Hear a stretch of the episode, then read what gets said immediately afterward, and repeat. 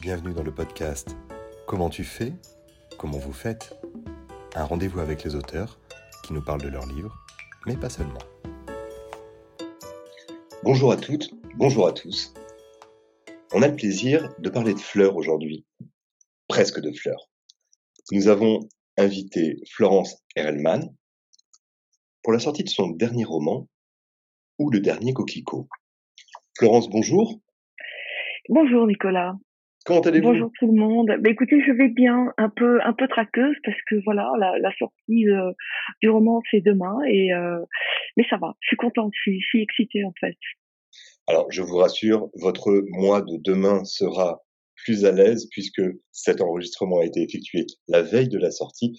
Vous avez l'anxiété, mais dans deux jours, tout sera résolu, vous serez en pleine promotion. Le dernier coquelicot, sorti chez M+, Édition, est votre dernier ouvrage, votre troisième roman plus précisément. Dites-nous très simplement, quelle a été la principale source d'inspiration pour la rédaction de ce livre? Ah, c'est compliqué. Euh, J'écoute euh, beaucoup, beaucoup de musique. Je suis assez éclectique en fait euh, en musique. Et puis, puis j'ai une petite affection particulière pour certains compositeurs, interprètes, et notamment Alain Bachung, qui a un univers qui a carrément percuté le mien, qui est très poétique, très onirique. Euh, et j'ai euh, un jour, je sais plus comment ça s'est passé, donc j'ai écouté une de ses chansons qui est sur l'album euh, Fantaisie militaire et qui s'appelle Sommes-nous.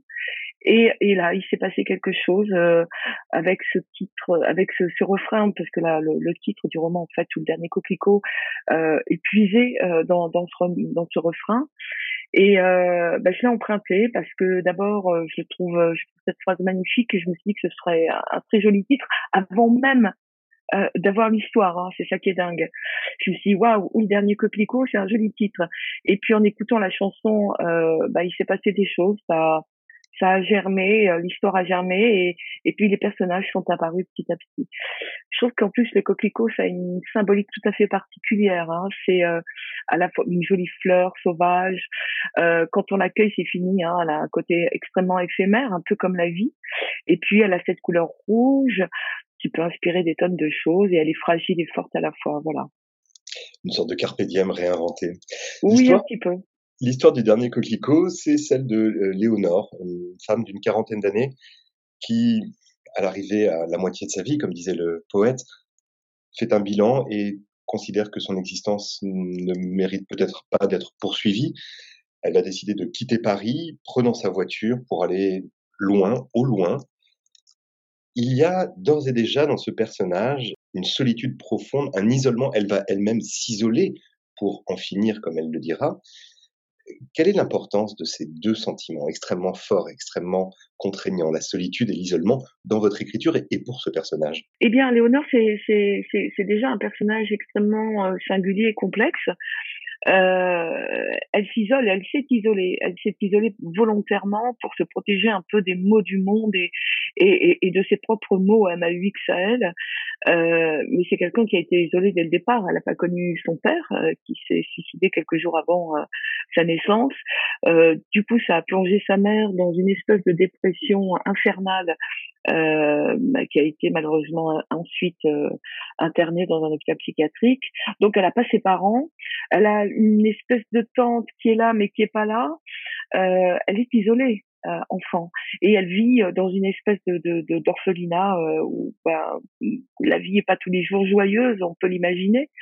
Donc c'est en même temps euh, une volonté euh, et puis en même temps euh, eh ben elle le subit. Et en refusant euh, l'accès au monde euh, elle se retrouve plongée dans le sien qui est relativement mortifère. Cette tension vous la mettez en place dès le début avec un, un, une exergue une citation que vous empruntez à Virginia Woolf. Très jolie référence au demeurant. Que j'adore que j'adore. cette citation laisse entendre cette tension peut existant entre la vie et la mort. Vous parliez de fragilité tout à l'heure. Comment est-ce qu'elle s'est exprimée au fur et à mesure de l'écriture pour Léonore, cette tension, comment elle se manifeste dans votre récit? Ah bah, c'est, euh, Euh, D'abord, la mort, c'est quelque chose qui nous, euh, euh, qui est présent tous les jours dans notre vie. Hein. Il y a pas, je pense pas qu'il n'y ait pas un moment où on n'y pense pas pour une raison X ou Y. D'abord, on a un maximum d'informations super toxiques euh, qui nous arrivent tous les jours, et puis on voit un petit peu ce qui se passe dans le monde. Donc, la relation, notre relation à la mort, elle est vécue par Léonore comme une expérience un peu extraordinaire. elle veut déjà commettre l'acte parce qu'un bilan de vie chaotique, euh, elle a une espèce de recul et de froideur sur tout ça où elle se dit bon bah basta maintenant on arrête, on, met un terme à tout ce merdier. Et puis euh, bah, chemin faisant il va se passer autre chose et elle va se confronter à des personnages qui eux aussi quelque part euh, sont confrontés à, à, ce phénomène de mort. Euh, D'une part, Robert, qui a été, euh, qui l'a connu de près, puisqu'il a été euh, pendant quelques années thanatopracteur, c'est un métier assez incroyable. Et puis euh, Joseph, cet écrivain de, de thriller, on ne sait pas s'il est vivant, s'il est mort, quel est son rapport à tout ça aussi. Donc voilà, c'est une c'est, c'est, euh, ça existe dans la trame, dans le fond du roman, mais c'est pas non plus euh, euh, enfin, je peux pas trop en dire hein, pour pas dévoiler. Non, non, pas trop, justement, il faut préserver une partie du mystère. Ce voyage, de toute façon, que Léonard entreprend, commence par le départ de Paris. Qu'est-ce que ça veut dire quitter Paris? On est sur l'inverse d'un Rastignac entrant au rythme d'un à nous de Paris. Léonore, elle, claque la porte. Oui. Dans la oui, oui. C'est vraiment euh, là, on, on, parle de dichotomie là. Vraiment, on est on est de l'autre côté de, de, de la pièce, de la face. Euh, et ben c'est simplement euh, quitter Paris pour elle, puisque elle veut en finir avec sa vie, mais pas à Paris. Elle veut faire ça loin. C'est une forme de rupture, tout simplement. Et pourquoi n'accepte-t-elle pas cette décision et, et, et, là, de mettre fin à ses jours dans la capitale, dans Paris? Mais parce que c'est une façon de dire euh, je, je, ferme le rideau, je baisse le rideau, et euh, cette possibilité que j'ai, parce qu'on a quand même une espèce de liberté aussi sur sa vie, sa propre vie, cette liberté qu'elle s'octroie d'y mettre fin, euh, elle veut faire ça ailleurs. Elle quitte Paris, c'est terminé. Elle a, elle, trop trop de souffrance, trop de mauvais souvenirs. Et, si elle doit donner un sens, je dirais, à sa mort, autant que ça se fasse euh, dans un endroit qu'elle aura choisi et pas qu'elle aura subi, euh, voilà, pour essayer de, de partir, je dirais, en beauté. Sa vie elle-même n'ayant que peu de sens à ses yeux, en tout cas. Euh, on découvrira, nous, qu'elle a beaucoup plus à nous raconter et que finalement, peut-être est-elle très dure avec elle-même. Mais ce voyage, ce départ, est initiatique, comme tous les voyages. Vous dites que sa voiture la guide elle-même, d'ailleurs. Elle ne prend pas une route. Ce qui fait qu'elle a tout à la fois cette volonté de quitter la grande ville, la capitale, et en même temps, elle se laisse porter par le véhicule qui va l'emporter. Avec une rencontre, euh, on, peut le dire, elle va rencontrer une maison. Oui, et un chien. personnage et un chien. Je pense aussi que dans cette euh, volonté, euh, c'est très intéressant ce que vous venez de dire sur le fait que, que la voiture la porte. Je crois qu'elle a toujours finalement cherché quelqu'un qui puisse euh, la prendre dans ses bras, la protéger, la guider, la rassurer, l'aimer, lui dire qu'elle avait toutes les raisons du monde de, de, de, pouvoir croire en elle, etc. Et finalement, toutes ces choses ne, ne, sont pas du tout arrivées. Alors ça, cette notion de se faire porter par sa voiture, euh, c'est très pertinent. Euh, on a, je pense qu'elle a aussi cette emporter, si vous me permettez. Emporter, oui, tout à fait. Euh, elle, elle se, elle se laisse aller, elle se laisse faire. Euh, et, et, et puis, je crois qu'aussi, c'est, il y a, y a, on a tous hein, euh, bah, cet instinct de survie. Donc peut-être qu'il est en train doucement de, de, de faire son apparition, jusqu'à ce qu'elle euh, découvre euh, tout à fait par hasard cette maison. Euh, qui est un, un, un, vrai personnage, puisque euh, euh, on peut dire que c'est dans ce lieu. Hein. Comment? Elle arrive, la maison est à vendre. Oui, mais ça, elle ne le sait pas tout de suite. elle, euh, elle arrive, qu'est-ce qu'elle voit? Une petite maison en pierre qui a l'air euh, tout à fait modeste mais tout à fait charmante en même temps. Vous savez, c'est un peu. Moi, je suis, j'ai été nourrie au conte aussi, comme comme beaucoup d'entre nous. Donc c'est une une un rappel à tout ça. C'est une cette petite maison pour elle du rappel ses contes, même si personne ne lui a jamais raconté d'histoire, elle a lu beaucoup et euh, il y a quelque chose d'assez magique, d'assez extraordinaire dans l'apparition de cette maison. Et puis il y a ce verger exceptionnel, magique. Elle avait jamais vu de verger de sa vie. Donc, quand elle le découvre, oui, il se passe un truc bizarre, quoi, vraiment très fort, violent en elle, qui va probablement l'amener à, qui va probablement l'amener à, à, à, repousser un peu ce projet funeste. Mais, mais euh, oui, la maison est importante parce que c'est dans ce lieu, en réalité, que tout se joue. Euh, que tout se joue, où, toute la puissance dramatique euh, de l'histoire du roman se joue en fait. Vous évoquez la force et, et la dimension impressionnante que cette que ce lieu prend pour elle. on, on, est quasiment sur quelque chose que Flaubert avait écrit. Ce fut comme une apparition. Cette maison devient une révélation avec cette dimension fantastique euh, du conte que vous évoquez, bien sûr, mais presque une théophanie. Ce lieu a apporté quelque chose qui relève de la relation mystique soudaine. Et ce petit chien qui attend quelqu'un, quelque chose. Pourquoi ce chien ajouté en plus La maison avait besoin d'un d'un cerbère? Parce que c'est pas tout à fait le cas. Non, euh, non, euh, c'est pas un cerbère, Jack. Il est génial, Jack. Euh, il est, je pense que c'est une espèce de. Comment? Quelle est l'espèce du chien?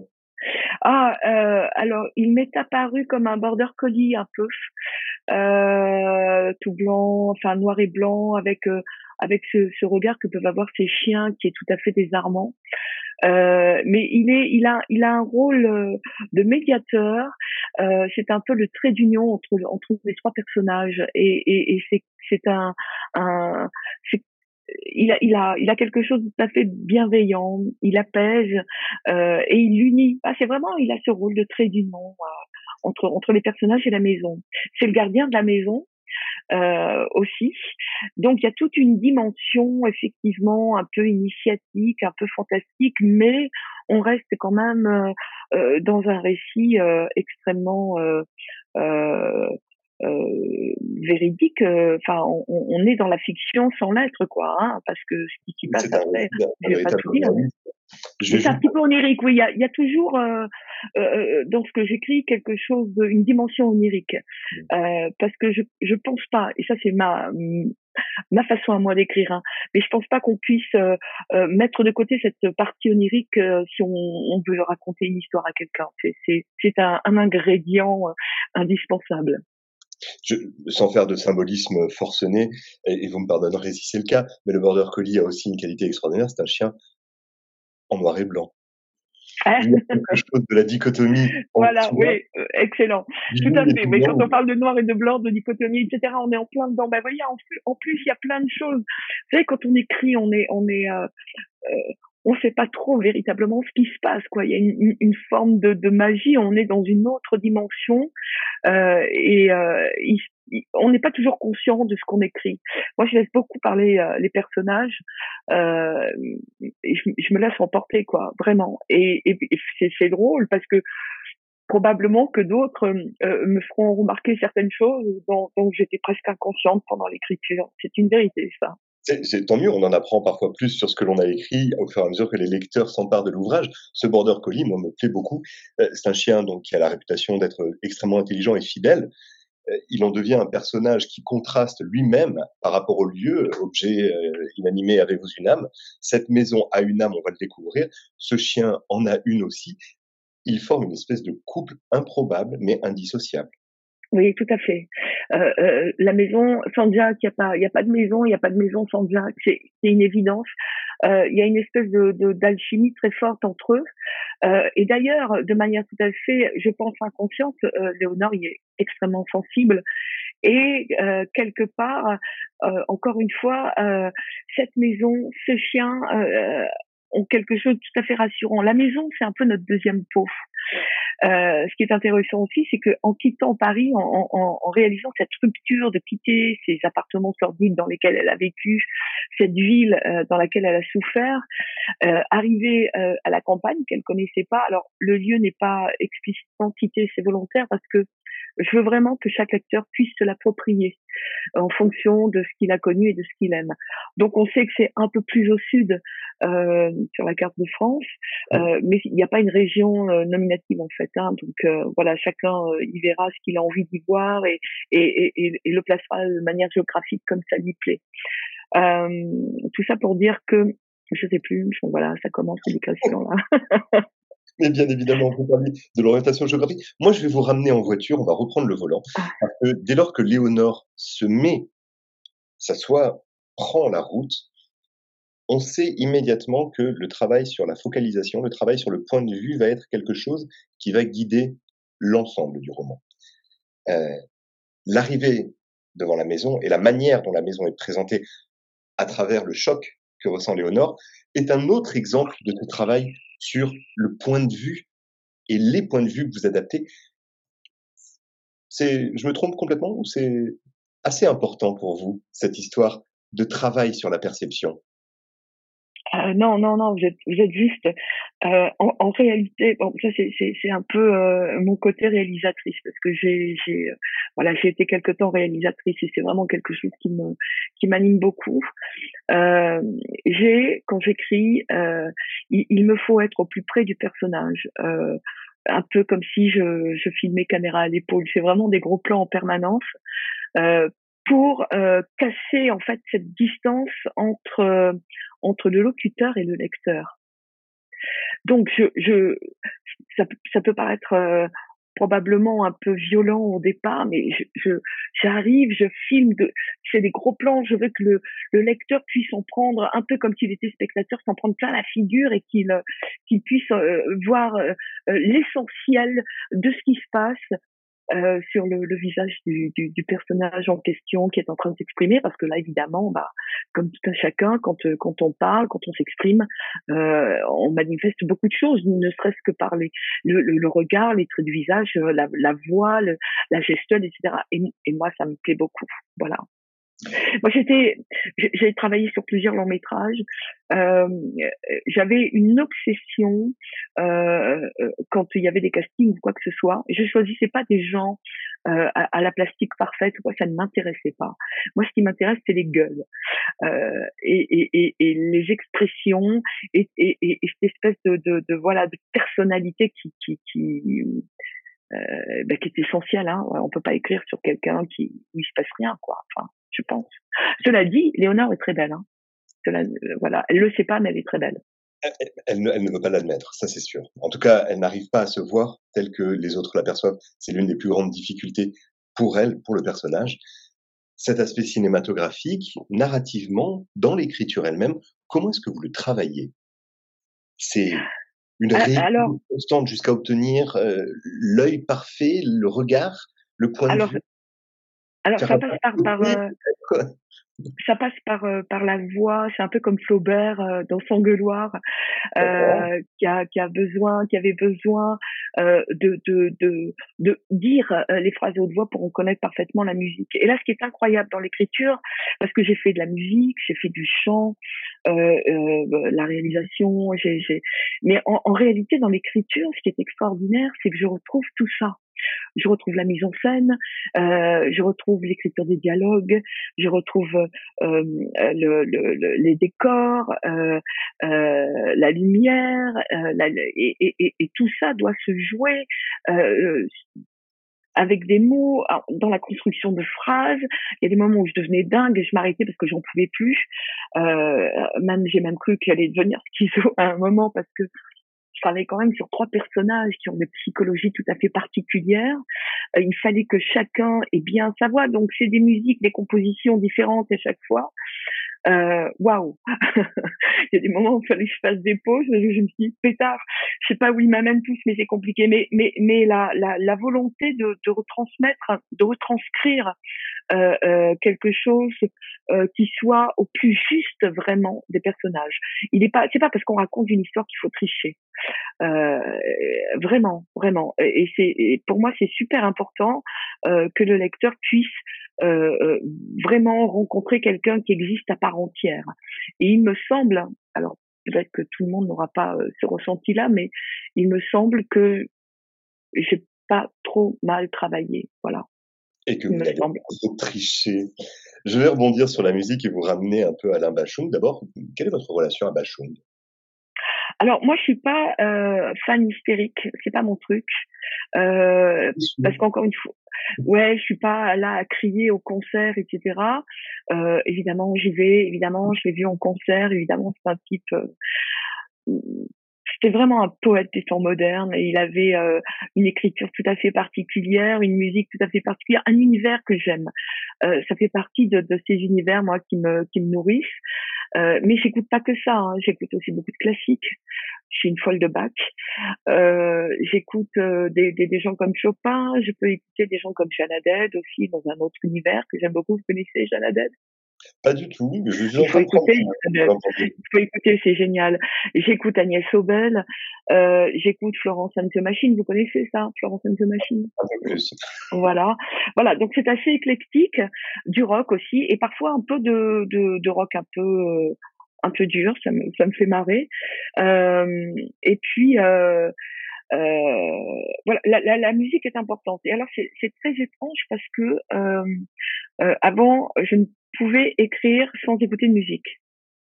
Euh, elle était cette espèce de pont qui me reliait directement à cette autre euh, dimension et j'étais dans, une sorte de transe pour écrire, c'était parfait. Et bizarrement, euh, je, je l'ai fait pour euh, les, les, deux précédents, et pour celui-ci, impossible. Impossible d'écouter de la musique en écrivant. J'écrivais dans le silence. J'avais ensuite des plages où j'écoutais de la musique, etc., pour me nourrir, ou où j'avais même des lectures, mais là, pas de musique. Ah, je ne sais pas pourquoi. On change, l'écriture évolue, hein, de toute façon. Donc, euh, mais euh, je ne sais pas pourquoi. je vais reprendre le, refrain de Bachung que vous évoquiez en début d'entretien. Sommes-nous la sécheresse, sommes-nous la vaillance, ou le dernier coquelicot. C'est amusant parce que cette chanson qui se retrouve régulièrement au fur et à mesure du roman mmh. interroge déjà l'existence en soi, mmh. ce qui est le fond de la quête euh, dans laquelle Léonore embarque sans elle-même le pouvoir. C'est exactement le, c'est exactement la chanson de Bachon en fait. Hein. Elle explore euh, le thème de l'identité, euh, qui on est véritablement, euh, jusqu'où jusqu'où on est capable de comprendre qui on est. Ça c'est une question vertigineuse.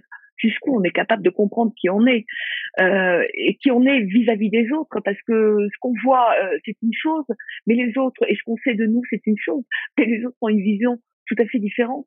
Bon, c'est un gros gloubi-boulga métaphysique, hein, tout ça, mais euh, en tout cas, c'est ce qui m'a euh, véritablement inspiré et, et, et, je pense que vraiment, c'est de cette chanson que sont nés euh, et l'histoire et les personnages. C'est arrivé de manière tout à fait naturelle, presque, presque évidente, comme une évidence.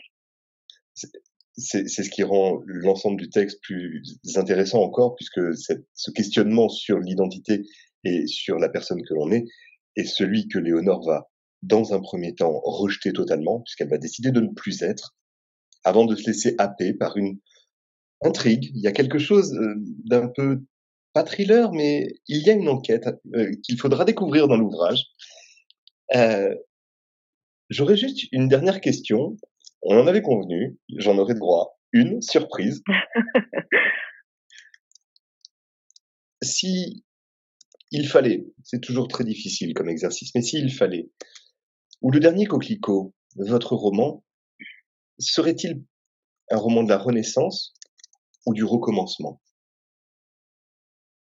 Ne me dites pas les deux, ma question tombe à l'eau. Non, non, non, non, je vais pas vous dire les deux. Euh, je vais pas vous dire les deux. Euh, c'est une question euh, euh, très pointue, enfin très très très ambiguë, j'ai envie de dire. Hein. Vous aimez les ambiguïtés, Nicolas, hein, c'est sûr. Euh, c'est compliqué parce que euh, ça va être vu euh, par tellement d'autres, ça va être perçu tellement différemment par, par, les gens que je ne peux pas le caser ça va être en fonction du ressenti, de la psychologie et du vécu de chacun. Certains y verront un recommencement, un recommencement, d'autres autre chose. libre. Ah le lecteur est libre il y a, y a, voilà, dans l'écriture, on a des choix à faire, et ça c'est important. Mais, mais j'ai pas vraiment de, de, légitimité à parler de, de, de ça. J'ai juste envie de dire que ce qui est écrit est écrit, ça ne m'appartient plus, ça appartient au lecteur, et, et c'est à lui euh, euh, euh de voir ce qu'il a envie d'en faire. J'ai, voilà, je pense. Est-ce que ça va comme question, comme réponse? Ça me va parfaitement. J'ai d'ailleurs ma propre réponse comme lecteur, évidemment. Florence, je vous remercie infiniment du temps que vous nous avez consacré. Je rappelle, ou le dernier coquelicot, on peut aimer Bachung euh, et votre roman ça se marie très bien ensemble. Chez M Plus Édition, l'ouvrage est sorti ce 28 octobre. Nous l'avons enregistré. Septembre, 28 septembre. 28 septembre, pardon, excusez-moi.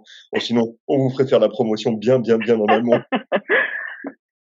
en tout cas, merci infiniment et je souhaite une très, très belle lecture aux gens qui découvriront cet ouvrage. Bonne fin de journée, Florence. Merci beaucoup, Nicolas, pour euh, vos questions pertinentes, votre gentillesse. Et puis, j'espère qu'on aura, non, non, c'est très sincère. J'espère qu'on aura l'occasion de, voilà, de rediscuter un de ces jours autour de, autour de tout ça. Voilà.